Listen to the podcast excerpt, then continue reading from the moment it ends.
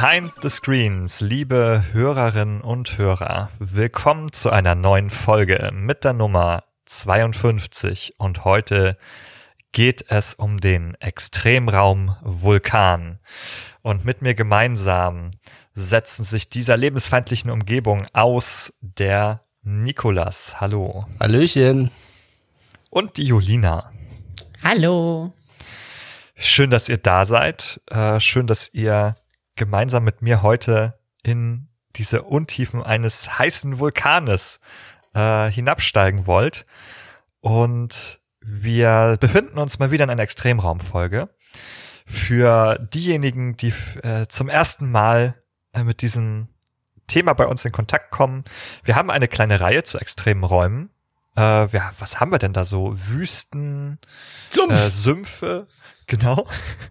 ähm, unter Wasser, also alles Orte, die eigentlich, ähm, also die gewisse Gefahren bergen, die ähm, eine lebensfeindliche Umgebung enthalten und deshalb ja als extrem zu betrachten sind. Und gleichzeitig kann man auf diese Räume auch ja so ein bisschen äh, symbolisch schauen und ähm, ihre Bedeutung in den Geschichten und in den Spielen, die wir ansehen werden, äh, versuchen ein bisschen herauszuarbeiten und zu hinterfragen. Genau das wollen wir heute machen. Und mich würde mal interessieren, so zum Einstieg, was ist denn der erste Vulkan in einem Spiel, an den ihr euch erinnert? Ich glaube tatsächlich, der erste Vulkan, an den ich mich auf jeden Fall erinnere, das war bei Legend of Zelda, äh, Ocarina of Time, der, der Todesberg, wo ähm, die Goronen und so gewohnt haben und wo man, wenn man den bestiegen hat, da kam am schon nicht, nicht nur ähm, Lava, ähm, Bälle entgegen, sondern auch noch Felsen, die da irgendwie runtergeflogen sind. Manchmal war auch ein Corona dabei, aber ähm, genau, das war so, glaube ich, meine erste erste Begegnung mit ähm, Vulkan, der Todesberg in, in Zelda. Ja. Nikolas, hast du auch eine Vulkanbegegnung in der frühen Kindheit? Also ich hätte fast eigentlich jetzt dasselbe Spiel genannt, weil Ocarina of Time auch für mich so ein prägendes war, aber äh, tatsächlich sind Vulkane in Videospielen so breit vertreten, dass äh, ich glaube ich auch mehrere andere Titel hier nennen könnte, die mich schon ganz früh in meiner Kindheit mit diesem Thema Vulkan zusammengebracht haben. Ich erinnere mich an äh, Spiele aus der Metroid-Reihe, die also irgendwie so in diesem Spielabschnitt Norfair vulkanische Lava-Landschaften einbieten, durch die man durchnavigieren musste, die sehr stimmungsvoll auch diese Umwelt einem als Spielareal präsentieren. Und bei dir, Benny? Äh, ja, man merkt, glaube ich, dass wir hier so aus einer ähnlichen Generation kommen und ich glaube ich auch zuerst an den Todesberg von Ocarina of Time denke, äh, wenn es um diese, diese Frage geht. Also ich habe wirklich versucht auch noch was, äh, ja, was anderes in mir zu finden, aber das ist einfach das erste Bild, das bei mir erscheint. Und mir ist noch mal was aufgefallen bei dem Thema, als wir gesagt haben, wir machen Vulkan. Da habe ich gedacht, okay, ähm, bei den anderen Sachen, wie so Sumpf, da dachten wir immer noch, na ja, okay, irgendwie normale Orte unter Wasser, Gewässer, das sind alles Orte, an die man sich auch mal so begeben kann. Wir haben sogar manchmal darüber gesprochen, wart ihr schon mal in einer Wüste, wart ihr schon mal irgendwie in einem Sumpfgebiet? Aber wir werden heute nicht die Frage stellen, glaube ich, wart ihr schon mal in einem Vulkan? Ähm, also ich, also ich war jetzt neulich auf einem Vulkan tatsächlich, aber. ah, okay, also doch. Aber nicht, nicht dann drin, nur obendrauf. Aber das müssen wir ja. vielleicht gleich einmal einfangen. Denn das sind eher Umgebungen, die sind doch so äh, atypisch, vielleicht so eine touristische Attraktion eher, aber keine Orte, an die man üblicherweise sich begibt. Wie war denn das mit deinem Vulkanbesuch, Julina? Ähm, war eigentlich ganz friedlich. Also ich glaube, da, da kommt man auch so ein bisschen, kommen wir schon so ein bisschen so in diese Richtung zu gucken, okay, wie sind Vulkane eigentlich im echten Leben und wie sind Vulkane in Videospielen? Weil ich glaube, in Videospielen sind Vulkane noch mal to the max.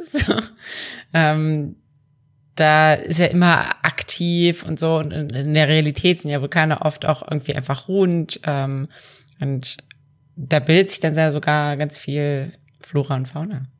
Okay, du hast den Vulkan, also einen ruhenden Vulkan äh, äh, besucht. Das ja. alles andere wäre auch nicht anzuraten. Nee. Ähm, das finden Spiele offenbar eher langweilig. Hier haben wir es mit aktiven Vulkanen in der Regel zu tun und die würde man jetzt wahrscheinlich eher äh, nicht besuchen, weil ja wir da wirklich ähm, derart lebensfeindliche Umgebung äh, vorfinden, dass von vornherein irgendwie klar ist, hier haben wir eigentlich nichts zu suchen. Gut, um die jüngeren Ausbrüche auf La Palma, da hat sich schon eine regelrechte touristische, äh, touristische Attraktion drum entwickelt, die auch nach wie vor anhält. Da gibt's noch ein paar aktive Stellen. Die La ist durchaus noch Aktivität zu verzeichnen. Aber also, also in den Vulkan hinein schaffen es, glaube ich, auch die wenigsten Touristen, äh, geschweige denn wieder heraus. Ja, also da gab es ja durchaus auch in der jüngeren Geschichte äh, oder der Ausbruch des Eyjafjallajökull auf Island vor ein paar Jahren, äh, ja, wo es eine größere touristische Art, ähm, Aktivität äh, drumherum gab. Mhm. Also fast schon so ein bisschen so Richtung Naturkatastrophentourismus. Ähm, ich weiß, ich hatte nicht nur so ein bisschen im Zuge dessen jetzt auch so schlau gelesen. Es gab ja auch die Eruption des Ätna, ich glaube irgendwie 2002 oder so war das. Und da wurde so ein bisschen untersucht drumherum auch, inwiefern das quasi ähm, gesundheitliche Langzeitfolgen hat für Leute, die auch vielleicht irgendwie nicht direkt in der Nähe sind. Ähm, da war nicht, nicht so mega viel. Ich hatte, mich hatte natürlich irgendwie auch so ein bisschen interessiert, okay, hat das irgendwas mit Phobien vielleicht auch zu tun? Da habe ich aber leider nichts, fast nichts gefunden, so.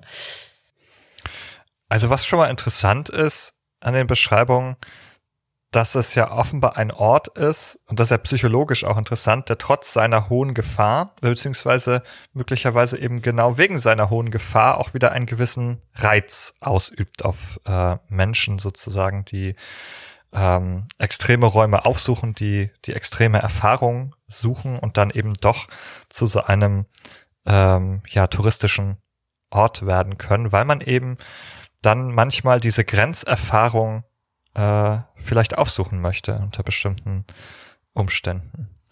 Der Vulkan ist halt in besonderer Weise auch ein Ort, an dem so das zivilisatorische Narrativ von wir haben uns die Natur zum Untertan gemacht, wir beherrschen die Natur, wir haben die absolute Kontrolle über Natur, wo die ins Wackeln gerät, weil wir uns einer Naturgewalt gegenübersehen, äh, die eben nicht durch menschliche technische Errungenschaften unter Kontrolle zu bringen ist und der wir doch bis zum gewissen Grad einfach hilflos ausgeliefert sind, auch mit den ganzen technischen, zivilisatorischen Fortschritten, die die Menschheit erzielt hat, äh, sind wir in letzter Konsequenz dort doch irgendwie auch äh, mit einer gewissen Ohnmacht konfrontiert.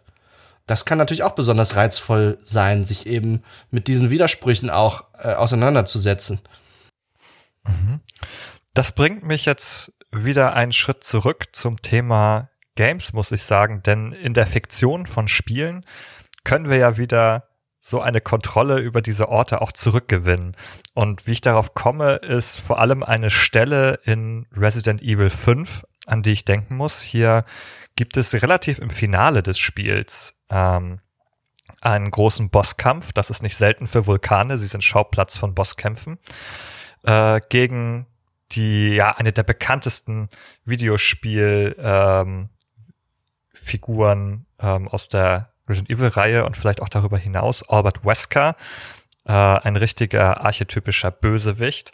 Und wir bekämpfen ihn äh, standesgemäß quasi in einem Vulkan hier. Und äh, die tatsächlich übermenschliche Figur Chris Redfield, der regelrecht Superkräfte entwickelt in dieser Szene, äh, beginnt also dort riesige Felsbrocken ähm, die also die viel, ein Vielfaches äh, so groß sind wie er selbst, zu verprügeln und aus dem, aus dem Weg zu kloppen. Und das ist für mich irgendwie so ein Symbolbild dieser unbeherrschbaren Natur, äh, mit übermenschlichen Kräften wieder Herr zu werden. Häufig ist es ja so, dass wir als unsere Spielfigur, die hat ja häufiger so einen Heldenstatus innerhalb des Videospiels. Ne, wir sind irgendwie diejenigen, die irgendwie jede Herausforderung trotzen können dort und irgendwie äh, übermenschliche Leistungen erzielen.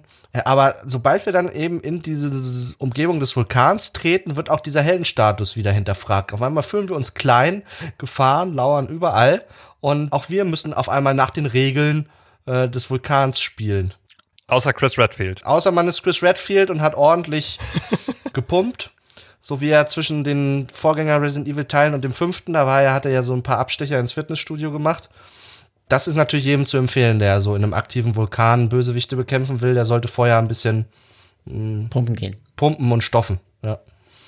Also was mir noch gerade so ein bisschen so einfällt, auch bei ähm, dem ganzen ganzen Thema, ist, ich habe in meiner Jugend extrem viel ähm, World of Warcraft gespielt und äh, also das war doch so Cla also heutzutage würde man es Classic nennen ähm, zu, zu, zu Original World of Warcraft. Und da war ja der, der große Raid-Content am Anfang war Molten Core. Und das war ja auch im Blackrock, das war ein, ein düsterer, schwarzer Fels und da drin war aber noch, wenn man ganz tief reingeht, so eine richtige Lava-Ebene. Und ähm, der Endgegner war auch Ragnaros ein riesiges Feuerelementar, was dann, wenn seinen Hammer geschwungen hat, so ein bisschen Hephaistos-artig und aber auch gesagt hat, be, uh, by fire be purged insects. Und da, ich kam nur gerade ein bisschen drauf, weil der Heldenstatus wieder widerrufen wurde. Ja, da wurde einem deutlich gemacht, auch wieder so von dem Spiel hier, ihr seid, ihr seid hier die Insekten, ich bin hier dieses mächtige Feuerelementar ähm, und lösche euch aus. Aber ich habe das Gefühl, auch in Spielen, diese, diese, diese Eruptionen, die man irgendwie von Vulkanen in Spielen oft hat, die hat meistens irgendwie einen, ähm, wie soll man sagen, die hat meistens irgendwie einen, einen Grund, den man beseitigen kann.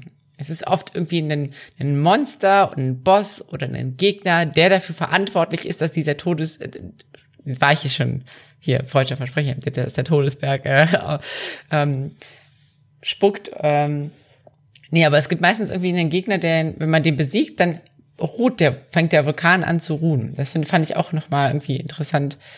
Auch so ein mythologisches Element. Der Vulkan muss vielleicht beruhigt werden oder es gibt einen Grund, warum er unruhig ist. Wir haben hier also auch äh, so gerade in so mythologischen Bereichen so eine Personifikation äh, des Vulkans nochmal. Also einerseits ist es Natur, unberechenbare Natur, aber man möchte sich diese Unberechenbarkeit auch irgendwie erklären.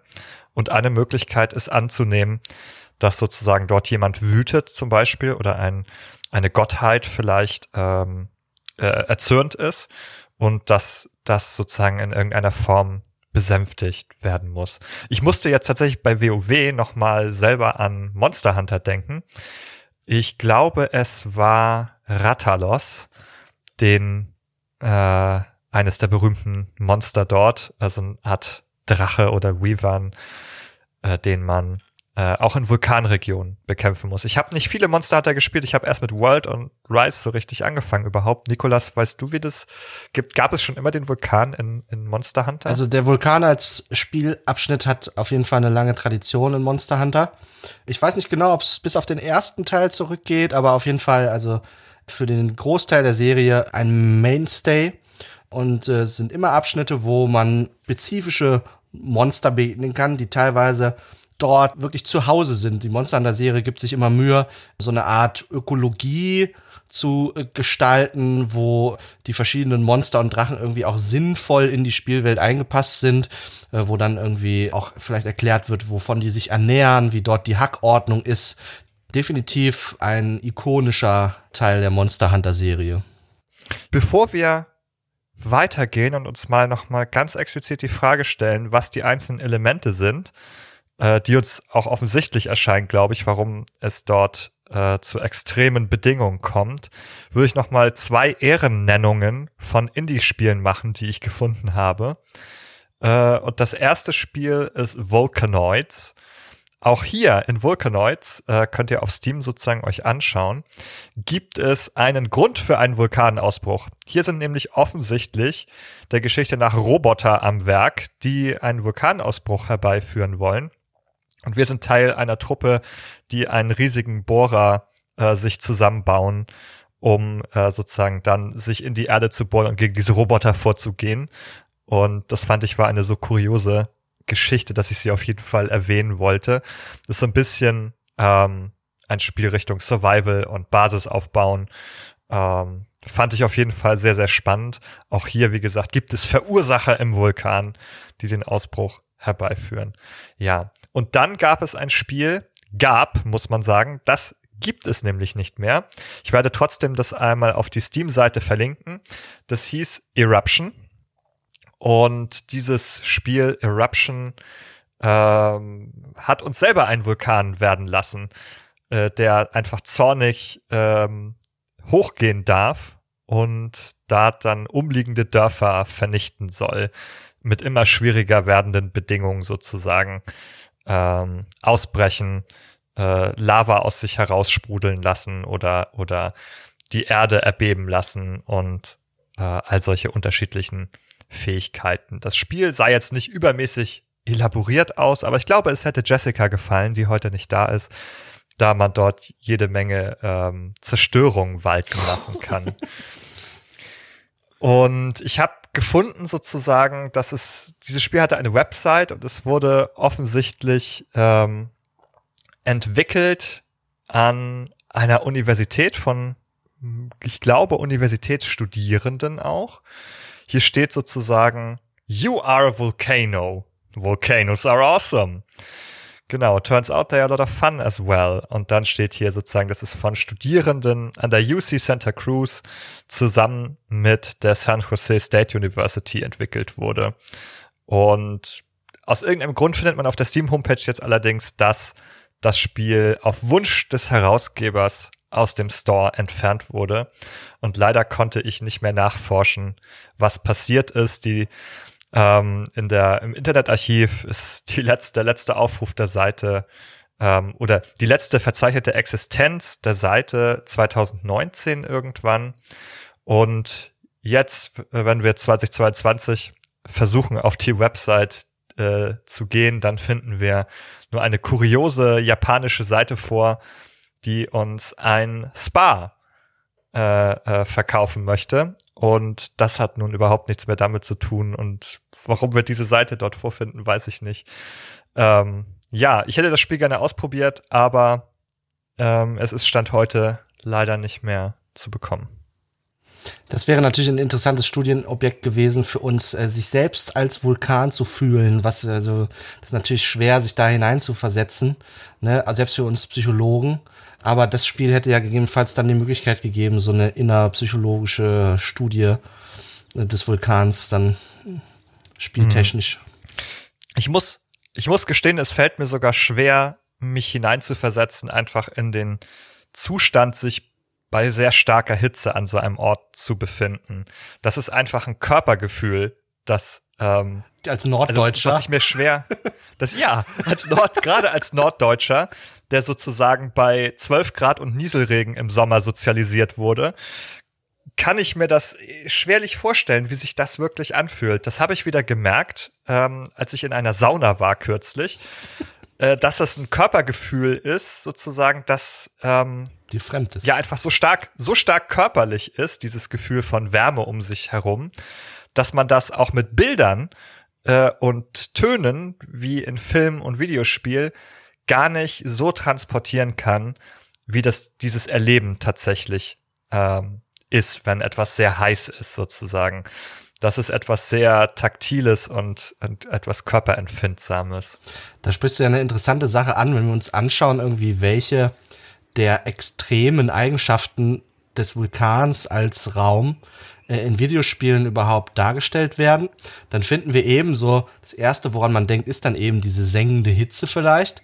Und Hitze an sich ist natürlich visuell nur indirekt durch uns Menschen zu erfassen. Wir haben ja keine irgendwie äh, wir können jetzt nicht die Infrarotstrahlung, die irgendwie so die Lava aussendet, irgendwie direkt sehen oder so, aber wir können indirekt äh, darauf schließen. Zum Beispiel wird ja in Videospielen Hitze häufig mit so flimmernder Luft und ähm, so Konvektionsströmen durch die Hitze und die Luftbewegung da irgendwie dargestellt.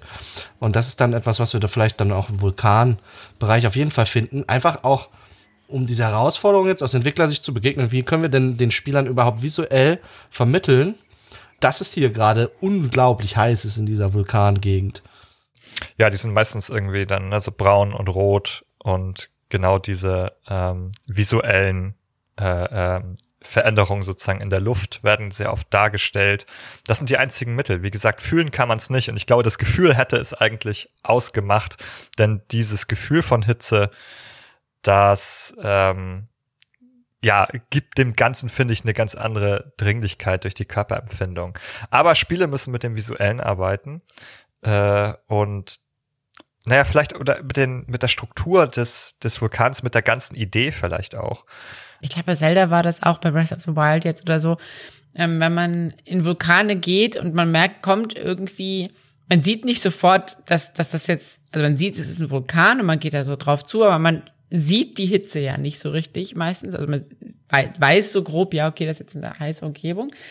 Aber man kriegt dann oft so eine Meldung, so, so, hey, es ist hier ziemlich heiß ähm, du brauchst vielleicht irgendwie andere Kleidung oder du musst irgendwie dich irgendwie wie kühlen oder du musst dich irgendwie schützen vor, vor dieser Hitze. Und das ist etwas, was nochmal explizit visuell dargestellt werden muss oder gesagt werden muss, weil man, wie du schon gesagt hast, dieses Körpergefühl gar nicht so richtig vermitteln kann. Das ist eigentlich eine Kapitulation des Entwicklers an der Stelle, ne, weil es von diesem Ideal von äh, Show, Don't Tell abweicht Du kannst die Hitze nicht zeigen, sondern du musst es denen erzählen, dem Spieler, dass es hier heiß ist. Mhm. Das ist bei Metroid, das du am Anfang angesprochen hast, im Übrigen auch so. Wenn man dort in ein so, solches Gebiet reinkommt, wenn man den Warrior-Suit nicht hat, dann gibt es so ein kurzes äh, auditives Alarmsignal erstmal, das aber unspezifisch ist. Dann flasht der Bildschirm auch so ein bisschen rot auf in diesen Bereichen. Das sagt aber auch noch nicht genau, dass das jetzt ein Problem ist. Und dann kommt auch, glaube ich, die Nachricht, hier ist es zu heiß ähm, und man verliert dann Lebensenergie. Also ganz, ganz ähnliches Problem an der Stelle. Okay. Was aber, denke ich, gut rüberkommt, ist sozusagen, dass diese Umgebung zum Beispiel problematisch ist durch irgendwie Lava und Lavagestein. Also das ist das, an was ich zuerst denke. Ah ja, Flüsse aus Lava. Ich bin in einem Vulkan. Ach, wie schön. Da fließen sie von links nach rechts, aber nicht den Fuß reinhalten. Ähm, man weiß dann, okay, hier kann ich nicht lang oder ich muss drüber springen äh, oder das irgendwie anders vermeiden, in die Lava zu stürzen. Das ist irgendwie dann doch wieder so eine ziemlich offensichtliche Gefahr, dieses äh, glühende, fließende Gestein. Da weiß man sofort, nope, nicht mal den kleinen C. Ja, und andere Gefahren, die sich eigentlich in Vulkannähe finden lassen, die sind dann vielleicht äh, im Gegensatz zur Lava in Videospielen ein bisschen unterrepräsentiert. Ich denke da zum Beispiel an giftige Gase, die es sicherlich teilweise auch in die Videospiele schaffen, aber die also eben auch unter dem Problem kranken, dass sie auch wieder schwer darstellbar sind. Ne? Also klar, man kennt so die stereotype Darstellung von irgendwelchen grünen Gasen, die da irgendwie äh, rumwabbern oder so, aber also so in der Realität ist es so, dass man es vielleicht gar nicht, äh, den tödlichen Feind in der Luft gar nicht eben sehen kann. Und ja, ehe man sich's versieht, das Zeug eingeatmet hat und dann unter Vergiftungserscheinungen leidet oder so. Mhm. Äh, auch hier wieder schwierig, das visuell darzustellen, ohne von einer realistischen in Anführungszeichen Darstellung abzuweichen. Und dasselbe gilt ein bisschen auch für Aschestürme. Also eine große Gefahr im, im, im Kontext von Vulkanausbrüchen ist ja auch, dass Asche, äh, Regen und etc. dort die Luft und, den Sauerstoff abschnüren.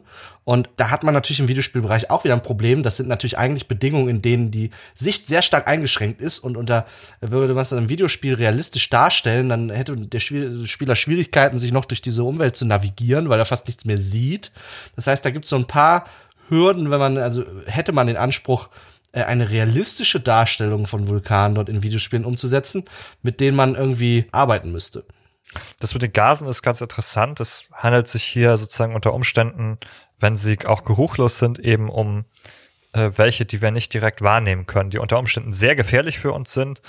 Äh, deswegen gibt es ja, wenn man zum Beispiel irgendwie mit Gas kocht oder so, auch solche Alarmvorrichtungen, die dann, wenn irgendwo ein Gas leck ist und das austritt, einen Alarm ähm, schlagen sozusagen, weil man das unter Umständen gar nicht so einfach äh, bemerkt in der normalen Atemluft, dass da ein äh, gefährliches Gas sich äh, drin befindet sozusagen. Und das könnte auch hier passieren. Die Unsicht, eine unsichtbare Gefahr, so ähnlich wie radioaktive Strahlung, etwas, das man nicht sehen kann und an dem Videospiele dann immer wieder arbeiten, sie sichtbar zu machen, meistens visuell ähm, mit Tönen wird seltener gearbeitet, wenn ich drüber nachdenke. Doch, man kann auch mal so ein Zischen hören vielleicht, das vielleicht auch, so mhm. ein Rauschen und Zischen, aber ob das gefährlich ist, weiß man eigentlich nicht. Deswegen haben die dann irgendwie meistens, wie du sagtest, die haben dann eine grüne Farbe oder so. Das, dadurch sind die aber auch nicht realistisch. Die sind ja räumlich begrenzt. Da ist dann so, ah, guck mal, da ist eine grüne Wolke. Ich umgehe sie einfach mal. Die Idee, dass sich dort ein ein gefährliches Gas in der gesamten Luft sozusagen, in der gesamten Atemluft befinden könnte, äh, wird hier nicht transportiert sozusagen, ja. Ja, wir haben ja unter anderem in unserer Folge mit Felix Zimmermann ja auch über so Geschichtsdarstellungen gesprochen und da haben wir versucht, den Begriff des irgendwie Realismus, realitätsgetreue Abbildung, den Begriff der Authentizität gegenüberzustellen. Und ich glaube, das macht Sinn, sich auch unter diesem Gesichtspunkt nochmal diesem Thema anzunehmen, weil es gegebenenfalls ja auch gar nicht darauf ankommt, äh, im Videospiel oder je nach, je nach Videospiel eine realistische Darstellung eines Vulkans anzustreben, sondern es muss eine authentische Vulkanerfahrung sein, was auch immer das jetzt beinhalten mag für den Spieler. Und dort kommen dann auf einmal Sachen äh, hinein, wie wie ist der Spieler sozialisiert, was für Erfahrungen aus anderen Medien hat er bereits mit diesem Thema Topos Vulkan gemacht und speziell auf die Videospiele bezogen auch vielleicht, welche Gaming Literacy bringt ein Spieler mit. Weil die Vulkane ja nicht wegzudenken sind aus der Videospielwelt, ist dort auch sicherlich ganz entscheidend, welche Erfahrungen hat ein Spieler schon damit gemacht. Und das hilft ihm dann gegebenenfalls dabei auch sehr schnell bestimmte Herausforderungen, die diese Spielwelt äh, Vulkan jetzt bietet, auch zu antizipieren. Ja, ich glaube, dabei sprechen wir nicht nur über Spielerfahrung, sondern über mediale Erfahrungen allgemein. Äh, so wie es ja äh, auch mit Felix war, als wir mit ihm gesprochen haben, dass natürlich unsere Vorstellung davon, was jetzt authentisch ist, wie ein Vulkan zu sein hat, irgendwie etwas auch mit unseren Vorerfahrungen damit zu tun hat oder mit typischen Bildern, die wir aus anderen Medien schon kennen. Und ich glaube, hier kann man in der Geschichte wahrscheinlich sehr weit zurückgehen. Denn was dort überliefert wird, auch in Mythen und Sagen, sind ja häufig die Extremsituationen, äh, wie der Vulkanausbruch. Also das ist natürlich das, was die Leute ähm, am meisten bewegt hat, was auch sozusagen die Gefahr hier ausgemacht hat. Und die ganzen Bilder, die wir immer wiederholen über Vulkane, sind eben nicht die des ruhenden Vulkans, den äh, Julina äh, besichtigt hat, sondern eben die Bilder des ausbrechenden Vulkans. Und das kann man vielleicht noch mal so ein bisschen gegenüberstellen mit deiner Erfahrung, Julina, und auch deiner Recherche, wie eigentlich so ein Lebensraum Vulkan äh, ja, wenn er ruhend ist, tatsächlich gestaltet ist. Du bist nicht an, an solchen Lavaseen, die wir typischerweise aus Spinkern entlang flaniert, äh, sondern wie, wie war das ein bisschen und was gab es da für Flora und Fauna? Ich bin, ich will ja überlegen, ob ich zu Glück oder leider sage. Ich, ich weiß es nicht. Also ähm, wäre vielleicht auch mal eine Erfahrung gewesen. Nee, ich war, ich war auf dem Teide in, ähm, auf Teneriffa, ähm, der schon sehr, sehr lange ruht tatsächlich ähm, weshalb es da auch Straßen und Bergdörfer gibt. ähm, ich bin da einfach tatsächlich hochgefahren. Ähm, es ist so ein bisschen, ich, ich war so ein bisschen, ich dachte, naja, Vulkane laufen vielleicht irgendwie auch so spitz zu und so, aber als ich, als ich relativ weit oben angekommen war, war es wirklich trotzdem irgendwie so ein gewisses Plateau. Es gab einfach so ein, so ein Plateau, wo mh, mm, ja so eine, so eine, so eine etwas karge, so ein bisschen sandige Umgebung war. Ähm, aber es gab auch so ein paar Pflanzen. Ähm, es gibt da definitiv bestimmt auch Tiere. Auf jeden Fall hatte ich so ein bisschen, weil wir unter kompletter Dunkelheit da waren, hatte ich sehr viel Angst vor Tieren. Wir waren nicht sonderlich lange auf diesem, auf diesem Vulkan. Anyway. Ähm, ja, also es, es ist eigentlich ein ganz ähm, belebter, sage ich jetzt mal, ähm, Raum. Auch man, man kennt ja auch vielleicht, vielleicht kennt, kennt man diesen Volvic-Vulkan. Also Volvic, die, die, die Flaschen oder die, die, das Wasser, was da irgendwie, ähm, was viele irgendwie auch vielleicht auch aus ihrer Kindheit kennen. Ich kenne es zum Beispiel aus meiner Kindheit. Da wird ja auch immer so, also auf der Flasche ist, glaube ich, auch so ein Vulkan, so, so ein ruhender Vulkan ähm, dargestellt, der so komplett grün ist oder so, so, so ein Berg, so irgendwie, so komplett grün ist. Und ähm, ja, das hat ja auch dieses Vul Vulkanwasser. Das heißt, da, da gibt es auch irgendwie ganz, ganz viele Nährstoffe. So, ne? man, man kennt es zum Beispiel auch als ähm, das Vulkanerde, wenn man, wenn man so ein bisschen Wein- oder Kaffeekonnoisseur ist, äh, dann weiß man, ja, mh, es gibt auch äh, ganz spezielle Weinsorten oder, oder Kaffeesorten, die irgendwie so mit Vulkanerde angereichert worden sind und die dann so ein eigenartig, äh, nicht ein eigenartiges, aber ein eigenes Aroma haben vielleicht. Ähm, das gibt's auf jeden Fall. Ähm, ich habe aber auch ja so ein bisschen recherchiert, okay, was gibt's denn da so für, für, für Tiere auch? Ähm, Tiere sind tatsächlich so die ersten, so, sobald eine Eruption ausbricht, die sind wesentlich schneller weg als Menschen. Die, die spüren das sofort. Die, deswegen ist das für, für die meisten Tiere ist eine Vulkaneruption gar nicht so gefährlich, weil die, weil die eh schon längst weg sind, wenn es passiert. Ähm, aber es gibt trotzdem so, so ein bisschen ähm, eigenartiges, äh, eine eigenartige Fauna da, sage ich jetzt mal. Nämlich, es gibt teilweise Flamingos. Was? Ja, es gibt also in so Vulkan, Flamingos. es gibt in, ähm, in so ähm, Vulkanseen gibt's wohl Flamingos, nämlich es gibt in Vulkanseen bilden sich auch manchmal Shrimps und Was? so und so, so Krustentiere. Ja, ist total weird. Es ist total weird, ich weiß. Aber in Vulkanseen gibt es gibt es wohl anscheinend Shrimps und es gibt da auch Flamingos. Und die Flamingos fressen die Vulkanshrimps. Ja, Okay. Ähm, Konnoisseure. Kondes Kondisseure, die wissen halt, was gut ist. ja, es gibt auch, auch sowas wie, aber was wir auch in Spielen oft sehen, natürlich auch, auch Reptilien, so, ne, so Iguanas, es gibt äh, Schildkröten auch, aber ähm, auch eben fliegende Tiere, nämlich, also, oder auch krabbelnde Insekten, Fledermäuse auch, aber eben auch sogenannte Vampirfinken. Da musste ich, da musste ich jetzt, da war ich so ein bisschen Was? curious. Sogenannte was? Vampirfinken. Okay. Die sind Möchten Sie mehr erfahren? Ja. Ja, Vampirfinken, das sind, das sind richtige kleine, ne? Na, jedenfalls, also, Kleine die was? sind, die sind äh, ganz nette Vögel. Mhm. Ähm, die fliegen nämlich zu großen Vögeln, zu so Raubvögeln hin, zupfen und picken denen quasi so die, die, die Federn raus und dann fängt es an zu bluten und dann trinken die das Blut der großen Vögel. Julina. Und ja, und, und das, machen sie teil, das machen sie teilweise so in Schwärmen auch so, dass dass sie dann so auf, über so einen Vogel herfallen, die, die Federn rauszupfen und dann sein Blut wegtrinken. Okay, das ist tatsächlich Nightmare-Stuff. Warum habe ich den in, Sp- in Spielen noch nicht gesehen? Das äh, wäre auf jeden Fall für ein Horrorspiel vielleicht. Aber die greifen keine Menschen an, oder? Nur so? Nee, Nee, also okay. weiß ich jetzt nicht, aber Ich dachte, ich dachte eigentlich, also an Vulkanen würde man hauptsächlich so Salamanderechsen und Drachen finden. ja, genau. die, Klass die klassischen Tiere in Videospielen auf jeden Fall sind ja eigentlich äh, Salamander, Echse, Drachen, auf Ja. jeden Fall. Also ich glaube, die einzige Schnittmenge zwischen Videospieltieren in Vulkanen und den echten Tieren sind die Flamingos. Nein, äh, sind, sind die Fledermäuse. Also Fledermäuse habe ich gedacht, ah, stimmt. Fledermäuse habe ich bei Zelda gesehen. Ocarina of Time hatte Fledermäuse im Brennende Fledermäuse. Brennende Fledermäuse. Ja, das ist doch klar. Das, Hoch angepasst an ihre Umgebung. sie brennen, aber es macht ihnen nichts. Ja, Ja, das ist fein. das ist fein. Ja. Ja, nee, Ja. st- st- st- stimmt schon. Es ist, es ist, also, ja, Fledermäuse sind auf jeden Fall eine Schnittmenge. Äh, Reptilien auf jeden Fall. Da gibt's ja dann auch, auch die Drachen oder feuerspeiende Echsen oder sonst was. Aber tatsächlich auch schon so, so, wie Nikolas ein bisschen angedeutet hat, so angepasste Wesen. Irgendwie, was weiß ich, äh, brennende Gaswolken, die dann irgendwie lebendig geworden sind oder so, wie die Koronen in Zelda, die so ein bisschen auch so fast schon steinartig sind oder so, so Art Golems oder so, gibt's glaube ich, auch oft ähm, in Videospielen im Zusammenhang mit Vulkanen oder Zwerge. Zwerge, das fällt mir gerade noch ein. Zwerge sind keine Tiere, aber Zwerge, Zwerge kommen auch vor. Also, dass die in Bergen hausen, weiß ich. Ob das auch immer Vulkane dann irgendwie sind, da bin ich mir nicht so sicher. Unter Umständen. Unter. Umständen. Ja, die sind ja geborene Schmiede und die Besten unter ihnen, die schmieden natürlich direkt an und im Vulkan. Also dann, dann macht das schon wieder Sinn.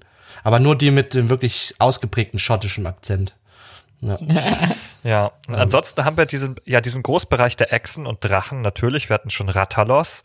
Äh, das sind Tiere, die natürlich im Vulkan wohnen. Und ja, die Goronen haben es sich heimisch gemacht. Die wohnen da auch, ne? Die, die beziehen da kleine Höhlenwohnungen im Vulkan. Äh, wenn man aus Stein ist, dann macht einem das offenbar alles nicht so viel aus dort. Die haben keine Angst, dass es ausbricht. Und was man auch noch hat, sind manchmal eben solche kuriosen ähm, Gasgestalten zum Beispiel. Und da kommen wir jetzt doch nochmal zurück zum Gas, nämlich jetzt wird's wieder zum Monster personifiziert, das einen angreifen kann. Äh, auf jeden Fall, denke ich, können wir festhalten, dass der Vulkan als Lebensraum für Flora und Fauna äh, sehr vielgestaltig ist. Aber wenn wir jetzt speziell über Videospiele reden, macht es natürlich Sinn, sich diesen Raum Vulkan, diesen Extremraum Vulkan auch unter Berücksichtigung von spielerischen Elementen anzuschauen und den Vulkan als Spielraum auch zu begreifen. Und ich denke, eine der Eigenschaften des Vulkans, die dort dominant, prägnant sind, ist, wenn man zum Beispiel, wenn man in den Vulkan hineingeht, dann hat man also Vulkanwände, die sich im Krater irgendwie äh, links und rechts und vorne und hinten irgendwie in den Himmel recken und die irgendwie eine Umgrenzung der Spielwelt darstellen. Hm. So ähnlich wie in einer Höhle sozusagen befindet man sich in so einem Art Innenareal, das sehr stark ähm, begrenzt und eben auch vielleicht so klaustrophobisch auch werden kann. Ja. Dadurch, dass durch diese Enge. Ja. Und ich denke, das ist also auch nicht zufällig so, dass dann diese Umgebung des Vulkans immer wieder gewählt wird, auch für Videospiele, weil es eben ein, äh, sagen wir mal, einzigartiges Set an Gameplay-Herausforderungen sich anbieten, dort zu implementieren in dieser Umgebung, weil sie dort vielleicht irgendwie eine gewisse Logik haben und einen gewissen Sinn haben. Zum Beispiel durch diese Enge, die durch diese Vulkanwände entsteht, durch diese eng umgrenzte Spielwelt, dadurch hat man als Spieler nur eingeschränkte Möglichkeiten, bestimmten Gefahren aus dem Weg zu gehen. Ja, wir haben ja manchmal haben wir so, äh, sehen wir uns eine Herausforderung gegenüber und haben so die, den, den Impuls Fight or Flight wenn die Spielwelt nun aber eng umgrenzt ist, dann bleibt gegebenenfalls nur das Fight, weil für den Flight, für die Flucht, für das Ausweichen vielleicht gar nicht genug Raum zur Verfügung steht. Und dadurch wird der Spieler gewissermaßen gezwungen, sich auch diesen Herausforderungen zu stellen. Und das hat Implikationen für die Schwierigkeit, äh, weil eben äh, man das Spiel nicht dadurch quasi sich selbst ein bisschen leichter machen kann, indem man Gefahren und Herausforderungen aus dem Weg geht, sondern man muss sich diesen stellen. Und ich denke, das ist auch ein Grund, warum, oder meine These, warum Vulkanareale in Videospielen äh, vielleicht eher im späteren Spielabschnitten zu finden sind oder im sogenannten Endgame, äh, weil dort eben es für den Spieler nur noch eingeschränkte Möglichkeiten gibt, die Schwierigkeit selber zu modulieren, indem man eben Gefahren einfach aus dem Weg geht, sondern es gibt häufig dann nur diesen einen Weg vorwärts und den muss man sich dann stellen. Das ist vielleicht ein interessanter Punkt, wo du ja auch den Vulkan als Spielraum ansprichst. Tatsächlich die Raumsemantik für heute nochmal hineinzuholen an dieser Stelle. Und zwar hast du für mich an einem Punkt begonnen, der schon ein sehr später ist, wenn man sich im Vulkan befindet. Wenn ich aber an einige bekannte Spiele mit Vulkan denke, dann beginnt der Vulkan viel früher. Und zum Beispiel bei Zelda Breath of the Wild beginnt der Vulkan auf dem Cover des Spiels. Und er ist Teil dieser berühmten, denke ich, kann man so sagen, Skyline von Breath of the Wild, die man sieht, wenn man am Anfang aus der Höhle kommt und dann ähm, äh, beim Plateau so an den Rand tritt, an, an die Klippe. Dann gibt es diesen Shot über die Skyline und ganz hinten sieht man schon diesen Vulkan und es kreist so eine Wolke ähm, über dem Todesberg. Und da beginnt der Vulkan. Und es ist ja auch ein berühmtes Beispiel gewesen für dieses Spiel zu sagen, ja, SpielerInnen werden das sehen, da hinten ist ein Vulkan. Ja, okay, da möchte ich hin. Oder was ist da? Was hat es damit auf sich? Warum kreist da diese Wolke? Das ist ein Ziel für mich, das ich als allererstes ganz am Anfang im Spiel schon sehe. Und aus einer raumsemantischen Sicht kann man sagen, dass es da schon sozusagen sehr früh einen Zielort der sehr weit entfernt ist, der sehr extrem äh, sich befindet, sozusagen weit von mir entfernt, äh, darstellt. Bei der Raumsemantik geht es ja immer darum, wie sozusagen räumliche äh, Dimensionen inhaltliche Bedeutung haben. Und hier ist es natürlich auf jeden Fall eine Bedeutung wie als Ziel äh, einer Reise sozusagen ein sehr extremer Punkt. Und wenn man weiß Vulkan, dann weiß man auch, es ist eben ein extremer Punkt, auch im Sinne seiner Gefahren, den man aufsuchen möchte. Und die Reise führt einen quasi dahin, vielleicht erst auf den Berg, den man mühsam erklimmen muss, und dann in den Vulkan hinein. Und dann sind wir bei der Szene, die du beschrieben hast. Jetzt gibt es sozusagen kein Zurück mehr aus diesem äh, extremen Raum. Ja. Extrem im, wirklich in mehrfacher Hinsicht. Ne? Äh, vom geologischen Profil her ist es häufig der höchste Punkt also bildet damit also das, das Höhenextrem an. Und äh, im Verlaufe eines Narrativs ist er häufig dann der Ort eines finalen Showdowns, ist damit auch der Höhepunkt einer Geschichte. Ja, wir hatten viele Beispiele. Ich würde es noch einmal kurz nochmal wiederholen. Resident Evil 5. Äh, bei späteren Zeldas nicht, aber im allerersten Zelda auf dem NES ist der Vulkan auch oder der Todesberg äh, der letzte Dungeon äh, der finale Dungeon im Spiel. Dann haben wir über äh, Monster Hunter gesprochen, wo es häufig ein, eines der letzten Areale darstellt mit den gefährlichsten Monstern. Wir ähm, haben noch nicht über Morrowind gesprochen. Elder Scrolls Teil 3, denke ich, ähm, auch noch mal zu nennen. Auch hier der allerletzte Bosskampf gegen den äh, großen Obermods des Spiels, eine Art Gottheit, äh, findet dann im Zentrum eines Vulkans statt, sozusagen. Ich glaube, so eine Art Hängebrücke, die über dem Lavasee baumelt oder sowas Absurdes. Ähm, auf jeden Fall auch hier der Höhepunkt. Ähm, dieses Spiels und wieder Schauplatz eines Bosskampfes. Ja, diese Spielwelt des Vulkans bietet natürlich auch andere Implikationen für das Gameplay. Und zwar haben wir es ja in vielen Videospielen, wenn wir uns die Spielwelt Vulkan anschauen, häufig mit diesem Meme zu tun, The Floor is Lava. In dem Sinne, dass wir häufig die Lava finden, ja, auf der Bodenfläche der Spielwelt und diese dort eine harte Begrenzung für den Spieler darstellt, der seine Bewegung, die seine Bewegung einschränkt und ist dann häufig auch die Rechtfertigung für aufs Gameplay technischer Sicht für Plattformeinlagen, für Hüpfspieleinlagen und zwar schon seit wirklich den frühen 2D Sidescrollern bis hin zu den 3D Action Adventures äh, gerne genutzt und das ist natürlich schlau, weil, weil es eine Art logische, innerdiegetische Rechtfertigung darstellt, dafür, dass wir eben nur auf bestimmte Plattformen treten dürfen und äh, über bestimmte Abgründe springen müssen, etc. Mhm. Damit ist es quasi das Äquivalent der Fallgrube. Also wenn man im ersten Mario-Level loshüpft, dann gibt es Abgründe oder Fallgruben irgendwie, in die man hineinstürzen kann. Das sind natürliche Begrenzungen.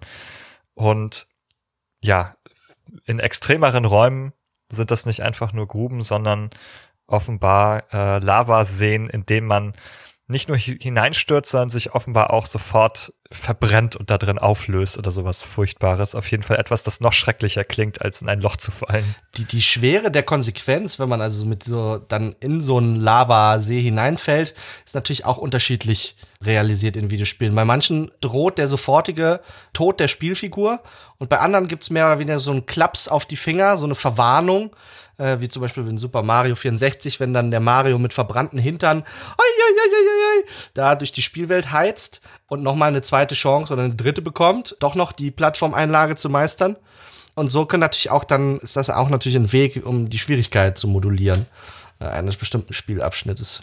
Oh mein Gott, da sprichst du nochmal ein Spiel an. Mario 64, also das also obwohl man dann eine zweite Chance bekommt, fand ich das als Kind richtig schlimm sozusagen. Die Lava war eine ganz große Gefahr. Wenn Marius sich da den Hinter dran verbrannt hat, dass äh, ich glaube, man konnte höchstens zwei zweimal äh, mit den Hintern sozusagen in die Lava tunken. Äh, beim dritten Mal war man, glaube ich, dann dahin. Es gibt ja aber auch tatsächlich, also es gibt immer diese, diese Hard-Lava, wo man auf jeden Fall stirbt. Und dann gibt's auch so Soft-Lava. wo man mit mhm. gewisser Ausrüstung manchmal zumindest eine Zeit lang vielleicht auch irgendwie durch kann oder keinen Schaden nimmt. Also ich weiß zum Beispiel, dass ähm, ich glaube, wenn man Grun Link ist in Majora's Mask oder so, war das glaube ich, nee, wo, da gab es keinen, da gab es kein Dings, glaube ich, kein, kein, aber irgendwie, als, wenn man als Gorone zum Beispiel, es gab irgendeinen Zelda-Teil, wo man Gorone sein konnte oder Gorone-artig, ähm, dann kann man durch Lava durchrollen. So, das ist dann, das ist dann egal. Also das mhm. ist ja auch quasi wie so eine Art Schutzausrüstung oder ähm, dass man, dass man zumindest äh, die die Hitze nicht mehr so spürt. Es gibt das gibt also auch Spielmechaniken, die dem Spieler ermöglichen, diese Bedrohlichkeit der Umgebung so ein bisschen zu überwinden. Mhm, nicht nicht immer vollkommen, aber so so ein bisschen der Lavatauchanzug, äh, der genau. dann irgendwann ja. kommen muss. Äh, ich muss auch noch mal an Minecraft denken im Übrigen. Also in Minecraft ist Lava auch ganz, ganz furchtbar. Und zwar tatsächlich nicht äh, unbedingt deshalb, weil man da drin stirbt. Also man kann in Minecraft ja an vielen Sachen sterben. Und wenn man dann stirbt, verliert man all seine Sachen, die man bei sich hat. Und dann ist es in, wie bei Dark Souls, dann hat man eine gewisse Zeit, wenn man respawned ist, wieder hinzulaufen und alles einzusammeln, was man verloren hat. Also all, äh, im Grunde ganz okay, ganz okay. Kann man ganz gut schaffen. Aber in Lava verbrennen Gegenstände sofort. Wenn man in Lava stirbt, dann fallen alle Gegenstände in diese Lava hinein und verbrennen und sind unwiederbringlich weg. Also wenn man da irgendwie so die Tasche voller Diamanten hatte, die verglühen in der Lava und sind weg.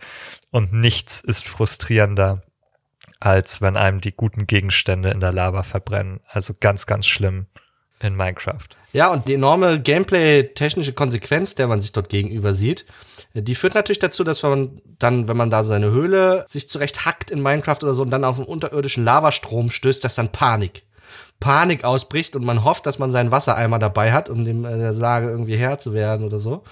Und das sind natürlich dann eindrucksvolle, einprägsame Spielerfahrungen, die eben über die Gefährlichkeit der Lava dann äh, dem Spieler vermittelt werden.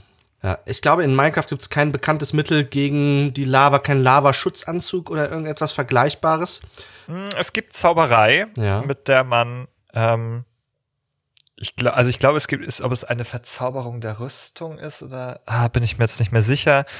Oder ein Trank. Ich glaube, es ist ein Trank, mit dem man in Lava schwimmen kann dann. Ah ja. Das, den gibt es. Ja. Was Jolina angesprochen hat, so irgendwie so eine, so eine Art Schutzrüstung, die dann irgendwie einem ermöglicht, dann doch in begrenzten Umfang durch Lava und so durchzugehen. Das kann natürlich auch gameplay-technisch genutzt werden, so vielleicht im Stile eines Metroidvania, um die Spielwelt äh, nochmal zu rekontextualisieren. In dem Sinne, dass vorher Areale, die als undenkbar galten, diese zu betreten oder mit denen zu interagieren, dass diese auf einmal, sagen wir mal, sich ein, ein Möglichkeitsraum eröffnen für den Spieler, sich doch fortzubewegen, sich doch neue Umwelten zu erschließen. Und wenn das so im Sinne eines Aha-Erlebnisses passiert, so, ah, ich habe das jetzt aufgesammelt, jetzt kann ich auf einmal hier lang und so, dann natürlich auch wieder ein Element der Überraschung, ein Element der positiven Verstärkung und damit ein Motivator auch für den Spieler. Zum Thema Gameplay muss ich auch noch mal an den Zeitfaktor denken auf so verschiedenen Ebenen, denn im Grunde schwebt ja immer dieses Damoklesschwert überein, er könnte jetzt ausbrechen. Das ist das, was all, alle medialen Überlieferungen mir erzählt haben ist, dass ruhende Vulkane auf keinen Fall ruhig bleiben, sondern dass sie ausbrechen werden. Sie bergen dieses Potenzial, dieses tödliche Potenzial die ganze Zeit in sich. Und das ist einerseits so eine ständige Bedrohung, aber es kann auch mal zu solchen Spielabschnitten führen, wo dann plötzlich Lava aus irgendeiner Wand hervorbricht. Also entweder in Minecraft, weil man da die Spitzhacke in die Wand gehauen hat und selber schuld ist, aber eben auch in vielleicht geskripteten Abenteuersequenzen, wo diese Lava hinter einem herströmt und man muss schnell äh, davor weglaufen und Sachen ausweichen. Also auch da sozusagen, um nochmal neues Gameplay zu etablieren. Da kommt mir eine frühe Kindheitsspielerinnerung wieder hoch. Und zwar, ich erinnere mich an das in Wario Land auf dem Gameboy da bin ich, glaube ich, das erste Mal so einer, so einer Chase-Sequence begegnet, wo man in so einem Autoscroll-Abschnitt Abschnitt von Lava verfolgt wird. Ich erinnere mich daran, dass ich als Kind davon Albträume hatte. Von dieser Idee, dass dort diese Wand ist, die hinter mir herrollt, die ich nicht berühren darf, dass ich immer in Bewegung bleiben muss. Und das, das war so einprägsam und so ein Horror. Und ich weiß auch, dass mich dieses äh, Abschnitte super unter Druck und Stress gesetzt haben als Kind. Die habe ich überhaupt nicht gerne gespielt. Ja, ich, ich hasse, ich hasse das auch. Also es war, bei Ori gab es das nicht, nur mit Wasser auch, also es ist jetzt kein Vulkan, aber ich kann das durchaus nachvollziehen. Das ist irgendwie so ein bisschen auch, ähm, man ist da wirklich die ganze Zeit so unter, unter Druck, man ist unter Zugzwang, man ist irgendwie, ein, meistens reicht ja dann auch irgendwie je nach Härte des Spiels so ein Fehler und es ist vorbei. Du musst irgendwie wieder von vorne anfangen oder, oder sonst was. Ähm, das ist, das ist schon, schon heftig. Ich erinnere mich auch an, ähm, ich, ich glaube, bei Zelda war das auch, wo man ähm, so einen Berg hoch, da musste man den Berg hoch und man hat aber andauernd irgendwelche ähm, ja, irgendwie so, so Brocken irgendwie entgegengeschleudert bekommen. Man musste mal ausweichen und dann ähm, wieder einen Schritt zurück und wieder einen Schritt vor. Also es ist auch dieses, ähm, es geht auch quasi in diese andere Richtung. Auch beim Besteigen schon kann es dazu kommen, dass es irgendwie Schwierigkeiten gibt, dass ähm, der Bergalp sagt, nee, du sollst hier nicht hin. Wir hatten das ja vorhin schon so ein bisschen, ne, dass einem der Sachen entgegengeschleudert werden. Was das macht jetzt oder was das bedeutet auch für die SpielerInnen, ist ja eine Verschiebung des Anforderungsprofils, das das Spiel an uns äh, stellt, in dem Sinne, dass es ein, ein Wegbewegen ist von so äh, langsam kalkulierten, planerischen Tätigkeiten, antizipatorischen Fähigkeiten hin mehr zu einem im Moment sein, auf den Moment reagieren, Geschicklichkeit, ja, reaktive Fähigkeiten im engeren Sinne. Und das hat natürlich wiederum auch Implikationen unter Accessibility Gesichtspunkten, dass Spieler, die zum Beispiel, was das angeht, eingeschränkt sind, also schnelle Reaktionen etc., dann vielleicht eher zu kämpfen haben mit solchen Abschnitten, weil sie eben vergleichsweise hohe Anforderungen stellen an zum Beispiel ja manuelle motorische Geschicklichkeit, Verarbeitungsgeschwindigkeit, visueller Reize etc. Das bringt mich darauf, dass wir dringend mal auch eine Folge machen sollten über so Elemente wie Zeitdruck und unter schnellen äh, ähm, also unter Vorgaben von wenig Zeit schnell handeln müssen. Ich glaube, das ist ein ganz, ganz interessanter Punkt. Äh, mit Sicherheit auch, wie du sagst, in Bezug auf, auf Accessibility sozusagen. Denn hier kann man nicht mehr in seinem eigenen Tempo spielen, sondern das Spiel gibt auf einmal äh, den Takt an und das ist sicherlich ähm, nochmal eine ganz besonders äh, schwierige Komponente auch. Also schon, ich glaube für uns alle, es, es, Leute hassen das auch, äh, wenn sie Zeitdruck haben in Spielen. Das hört man immer wieder. Äh, das haben wir auch ähm, zu Unterwasser besprochen, wo man unter Zeitdruck gerät, weil man Sauerstoffmangel hat. Niemand will das. Niemand mag das. Was ich aber trotzdem interessant finde, ist, dass der Vulkan hier den SpieleentwicklerInnen ein Werkzeug in die Hand gibt, wo es sehr plausibel ist. Also wo es inhaltlich motiviert ist, dass man einen Schalter umlegen kann und jederzeit dieses Gameplay umschalten kann ah ja, jetzt bricht er aus, jetzt passiert hier was, jetzt geht die Aktivität im Vulkan los und man kann sozusagen quasi auf Knopfdruck so ein Pacing verwenden von einem ruhigen äh, Abschnitt zu einem hastigen Verfolgungsabschnitt. Äh, und zwar wird es teilweise ja realisiert, äh, der Ausbruch oder die Gefahr des Ausbruchs äh, so als, als Hintergrundrauschen, die, das so eine Art Spannung erzeugt beim Spieler, eine Anspannungszustand.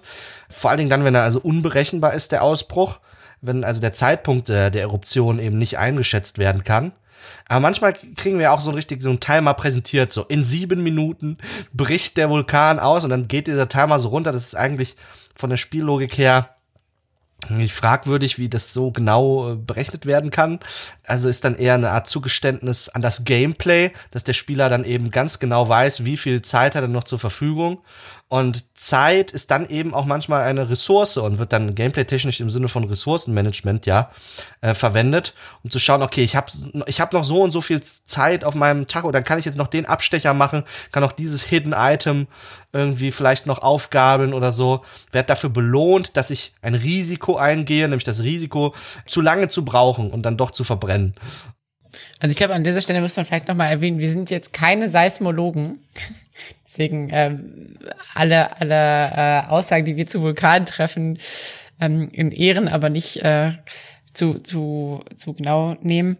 Ähm, aber ich glaube, man kann ja auch tatsächlich, ähm, oder Seismologen können ja tatsächlich auch so ein bisschen so den, den Ausbruch von Vulkanen ähm, frühzeitig erkennen oder zumindest so ein gewisses Zeitfenster irgendwie, glaube ich, definieren, definieren. Das haben natürlich unsere Videospielcharaktere, die haben natürlich, die sind alle Seismologen, die wissen das dann, also wenn da so ein Timer ist dann.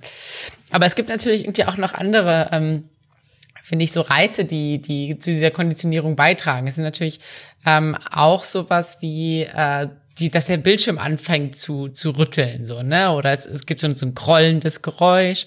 Oder aber eben auch, dass da so ähm, Lavaströme sind. Also die, die sind ja auch schon Erkennungszeichen oder tragen zur Konditionierung bei, äh, Vulkane als gefährlichen Raum zu etablieren.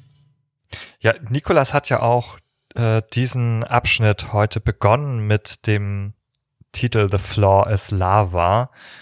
Und wir haben auch jetzt sehr viel über die Lava gesprochen, weil sie, glaube ich, sozusagen ähm, medial tradiert und medial vermittelt äh, eben eines der eindrücklichsten äh, visuell ästhetischen Merkmale einfach ist, mit dem wir zugleich auch die, die Gefahr des Vulkans verbinden. Deshalb ist es vielleicht auch eines der eindrücklichsten Merkmale in Spielen, denn wir haben schon gesehen, viele andere echte Gefahren, die es gibt, sind nicht äh, visuell so gut erfassbar. Die Lava allerdings ist nicht nur gut erfassbar, sie ist auch eindrucksvoll. Äh, lässt sich medial eindrucksvoll inszenieren und vermitteln und ist deshalb, glaube ich, auch ähm, ein so begehrtes Mittel einfach.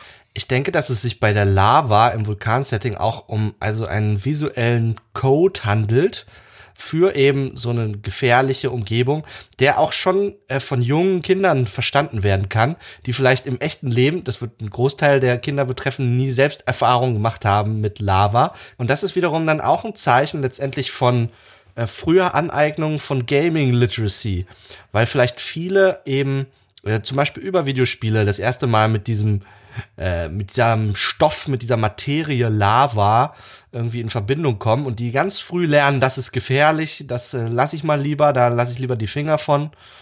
Das ist ein sehr interessanter Hinweis, auch deshalb, weil auch wir sozusagen, äh, wenn wir jetzt darüber sprechen, eigentlich sozusagen diesen Fehler machen, in den meisten Fällen diese Verwechslung machen, dass wir nicht über echte ähm, Gefahren und über echte äh, Vulkane sprechen, sondern wir ziehen dann hauptsächlich aus unserer medialen Erfahrung, wenn wir darüber sprechen, dass sich das gefährlich anfühlt, dann haben wir dieses äh, Gefühl sozusagen eben nicht tatsächlich erworben mit tatsächlichen Erfahrungen. Und das ist auch wieder ein, ein ganz, ganz äh, wichtiger Punkt. Wir haben in der Folge über Aggression zum Beispiel, ähm, die Doppelfolge, haben wir auch gesagt, äh, wenn wir Menschen sozusagen äh, äh, uns ein Bild machen oder eine, eine Einstellung formen äh, zu einem Thema, dann äh, kann es sein, sozusagen, dass wir nicht auf echte Erfahrung zurückgreifen, sondern dass wir mediale Erfahrung haben. Äh, und wenn ich ein, eine Situation habe, die ich nicht kenne, aber ich kenne die aus den Medien, dann ist eine gewisse Wahrscheinlichkeit da, dass ich einfach, auch wenn ich weiß, dass es vielleicht fiktional war, trotzdem ähm, mich eher darauf verlasse, mir die Welt danach zu erklären, was ich ähm, an medialen Erfahrungen mitgenommen habe. Und ich glaube, das ist ein ganz gutes Beispiel hier, wo relativ klar ist, dass die wenigsten Erfahrungen mit Lavaströmen gemacht haben und trotzdem haben wir so ein klares, eindeutiges Gefühl dafür, was das bedeutet, dass es irgendwie gefährlich ist. Und das ist, denke ich, etwas, was wir hauptsächlich aus medial tradierten Erzählungen mitnehmen. Ja, wir haben jetzt auch schon sehr viel über ähm, ja diese Wahrnehmung einfach irgendwie gesprochen, ne? Von von wie wie sieht irgendwie ähm, Vulkan aus? Was sind irgendwie so so typische Merkmale? Sei es jetzt irgendwie Rauchwolken, sei es irgendwie Felsen, sei es irgendwie Lava, Lavaströme. Das heißt, da gibt's ja auch ganz viele so ästhetische Implikationen, die da so eine, eine Rolle mitspielen. Das heißt, es ist oft irgendwie dominante Farben sind sowas wie Rot, ähm, oder eben auch schwarz, ist wirklich richtig, richtig dunkel. Was, das sind so Farben, die in diesem Ausmaß eher tatsächlich selten in der Natur vorkommen, in, in der Ausprägung, sage ich jetzt mal. Und damit eben auch so ein bisschen zu so einem exotischen Setting eben beitragen. Ja, das ist so ein bisschen das Videospielentwickler einmal eins, ne?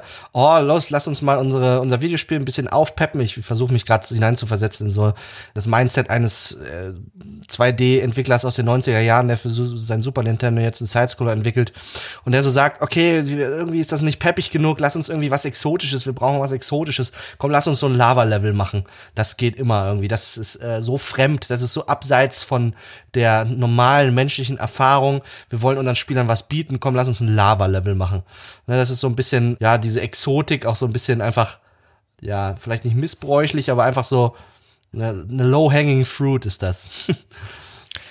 also, das ist auch eine Erkenntnis, die ich aus unseren Extremraumfolgen selber mitnehme, nämlich, dass halt extreme Räume sozusagen auch eine Vielfalt natürlich erzeugen. Ne? Wir haben immer wieder gesagt, so zum guten Rollenspiel, da gehört es dazu, dass es irgendwie ähm, einen Bereich gibt, der in einer Wüste spielt zum Beispiel oder in einem Wald spielt.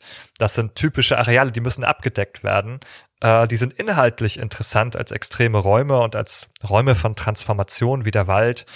Ähm, aber zugleich sind sie auch visuell abwechslungsreich. Ne? Wir haben die Wüste mit ihren äh, weiß ich nicht, braun und beige-Tönen vielleicht und den Wald mit seinen saftigen Grüntönen.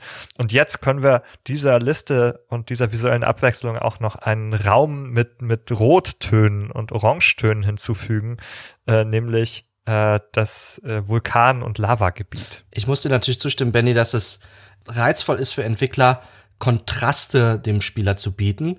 Und zwar zum einen zwischen den Spielarealen, wie der Eiswelt der Stereotypen und der Vulkanwelt.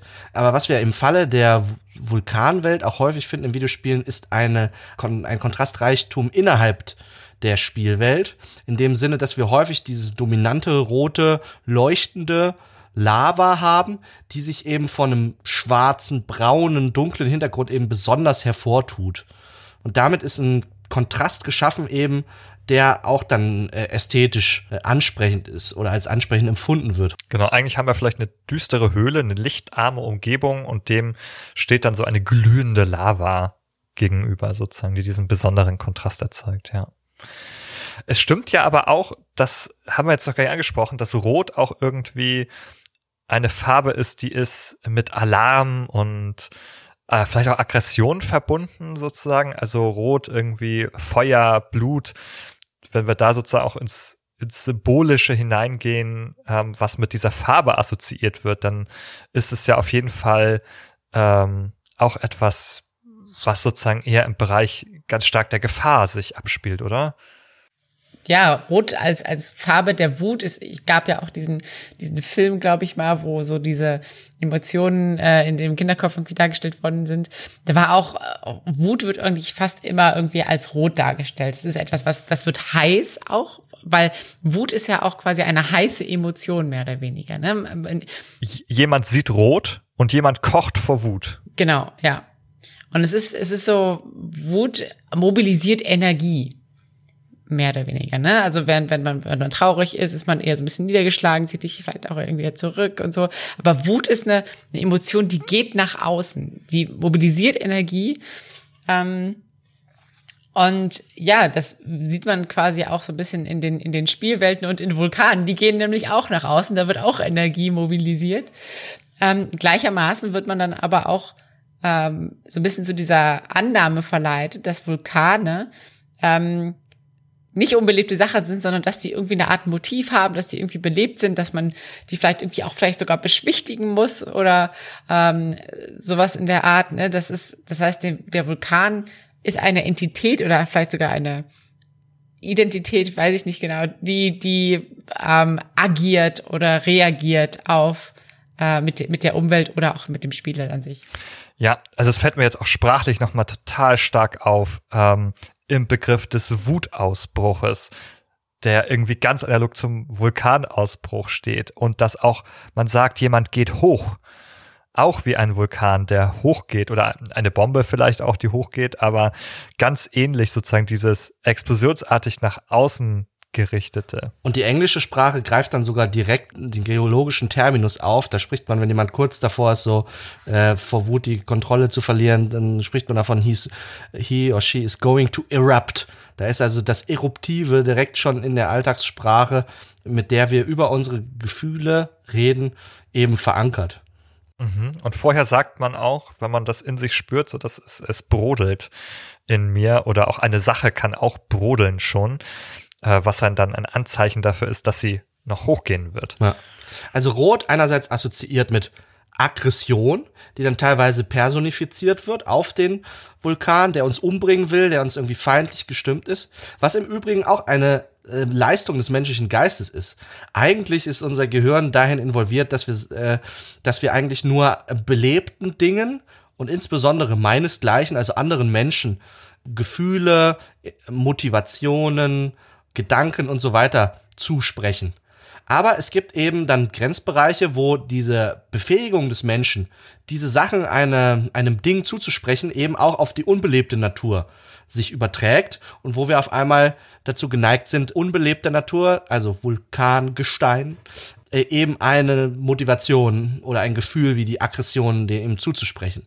Das ist ja auch etwas, was sich äh, zum Beispiel auch durch religiöse, mythologische Betrachtungen in der menschlichen Kulturgeschichte zieht, wenn wir uns äh, anschauen, äh, animistische Vorstellungen davon, dass äh, der Zorn des Berges uns treffen möge, wenn er dann ausbricht, weil wir ihn verärgert haben oder so dann wird da gegebenenfalls mit äh, rituellen Opfergaben oder ähnlichen drauf reagiert, um ihn zu beschwichtigen. Ne? Natürlich im engeren Sinne kann man äh, keinen Vulkan verärgern, weil der Vulkan aus naturwissenschaftlicher Sicht kein Träger von Gefühlen ist, von Befindlichkeiten etc. Aber nichtsdestotrotz ist unser Gehirn dazu in der Lage, diese äh, Fehlannahme zu treffen, dass man es hier äh, mit einem Objekt zu tun hat, das eben über Gefühle und Motive und so weiter verfügt.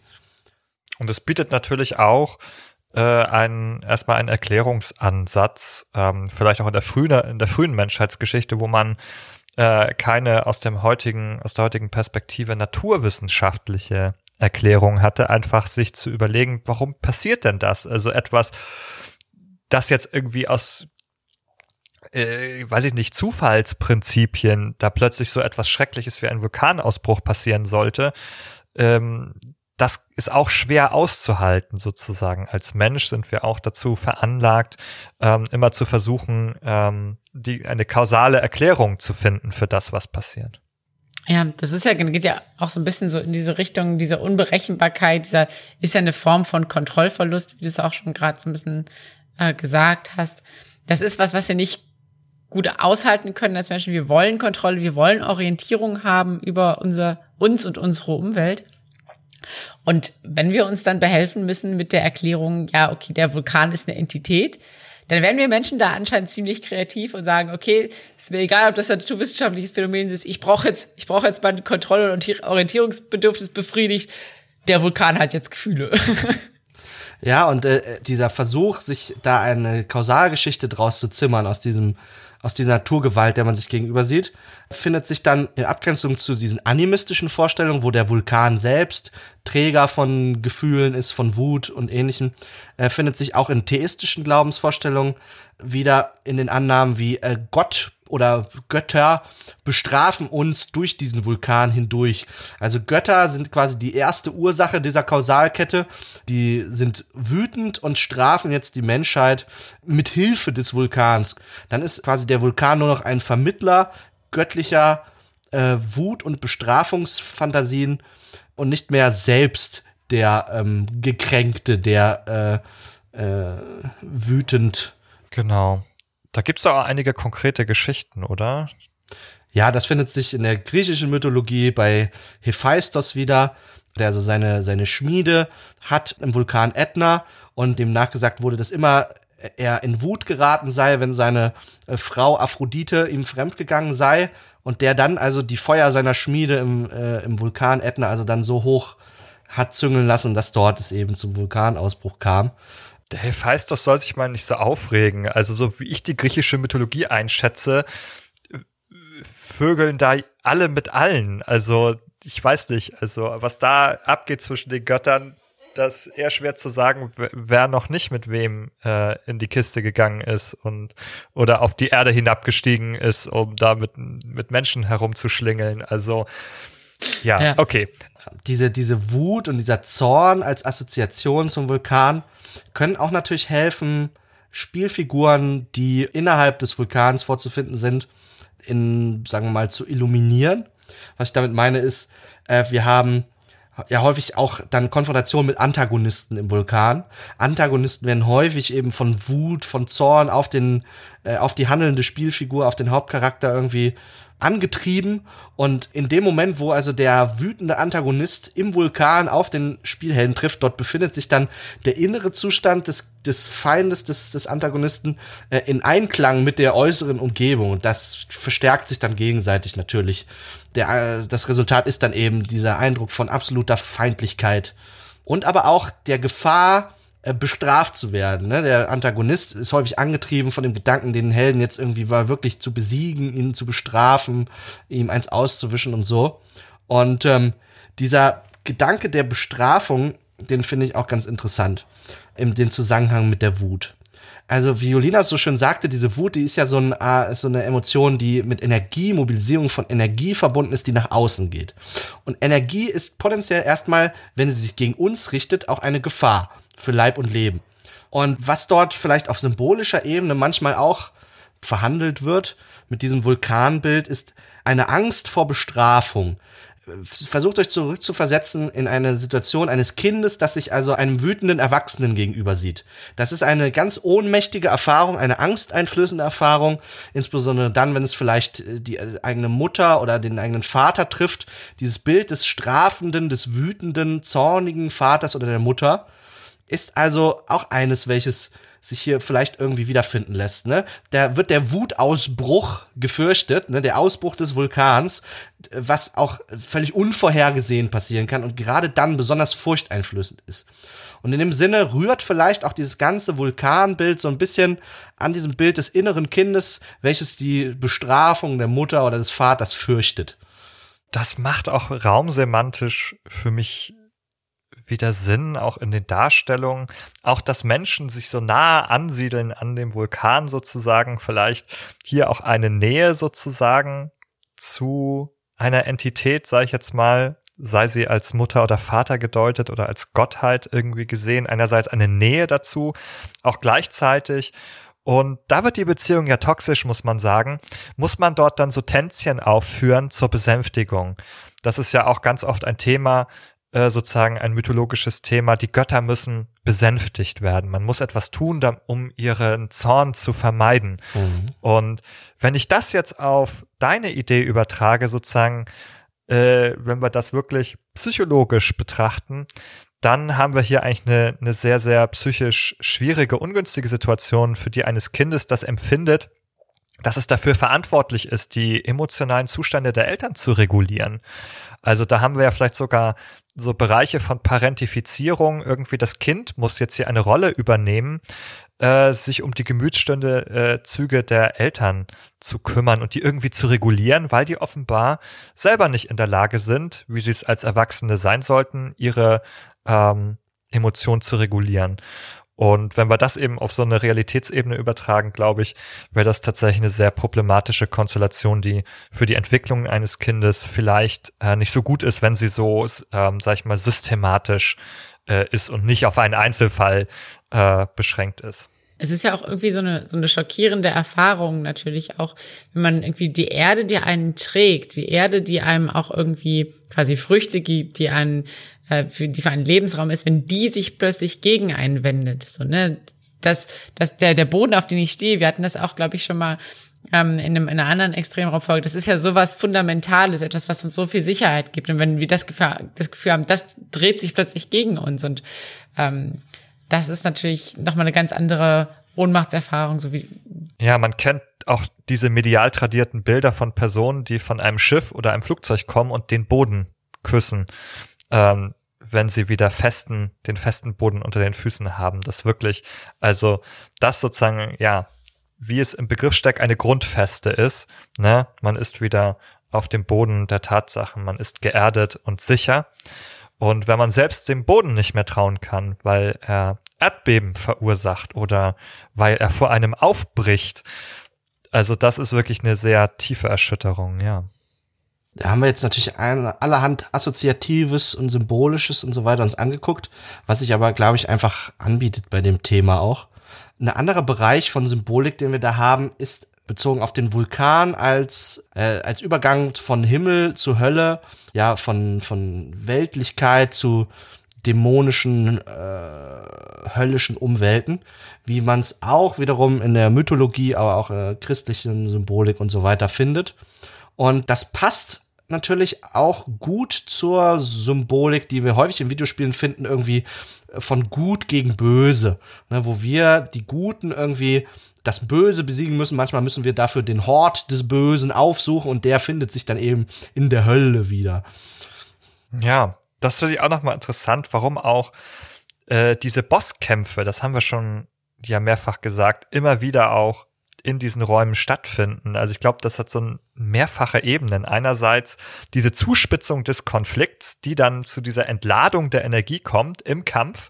Also wie auch der Vulkan dort ausbricht sozusagen. Also da haben wir eine, eine Übereinstimmung in dieser Erzählung. Dort entlädt sich dann am Ende der Konflikt zwischen zwei Figuren und es geht hoch, die Energie äh, entlädt sich. Äh, das ist äh, das eine, aber ähm, wir haben auch gleichzeitig sozusagen ähm, diese Gegenüberstellung von gut gegen böse, wie du sagst. Und jetzt ist es nicht so, dass das Böse zu uns kommt hier, ähm, sondern dass wir jetzt den Kampf äh, zu dem zu dem anderen tragen. Also, dass wir in den Vulkan steigen. Wir gehen quasi sozusagen in fremdes Terrain, was eigentlich regiert wird, vielleicht, ne, von äh, dem Bösen oder dem Höllischen oder wie auch immer. Und wir begeben uns sozusagen in deren Gebiet und bringen den Kampf irgendwie zu ihnen, anstatt dass wir sozusagen einer Invasion ausgeliefert sind. Also eigentlich kann man sozusagen, also wie die Bezwingung des Berges, auch den Abstieg in den Vulkan wieder so als eine, als Empowerment oder als Power Fantasy verstehen, dass man sogar sozusagen sich dort hineinwagt und hier sozusagen im Auge des Sturms irgendwie ähm, sich zum Feind hintraut.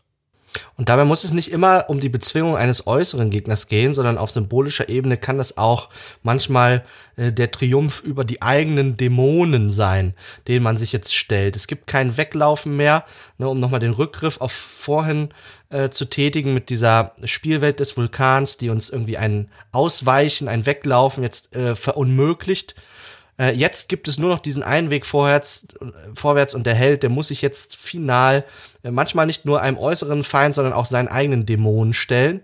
Und somit ist das Ganze dann narrativ eingebettet, auch in so eine Art charakterliche Entwicklung des Helden, äh, die ein, ein inneres Wachstum.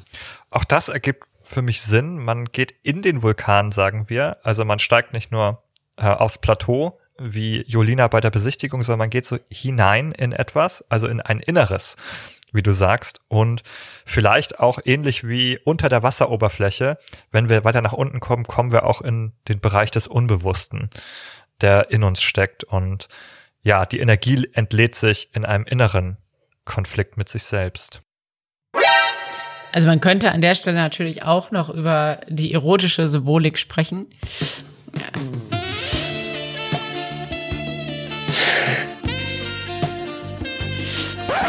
Kann man aber auch lassen.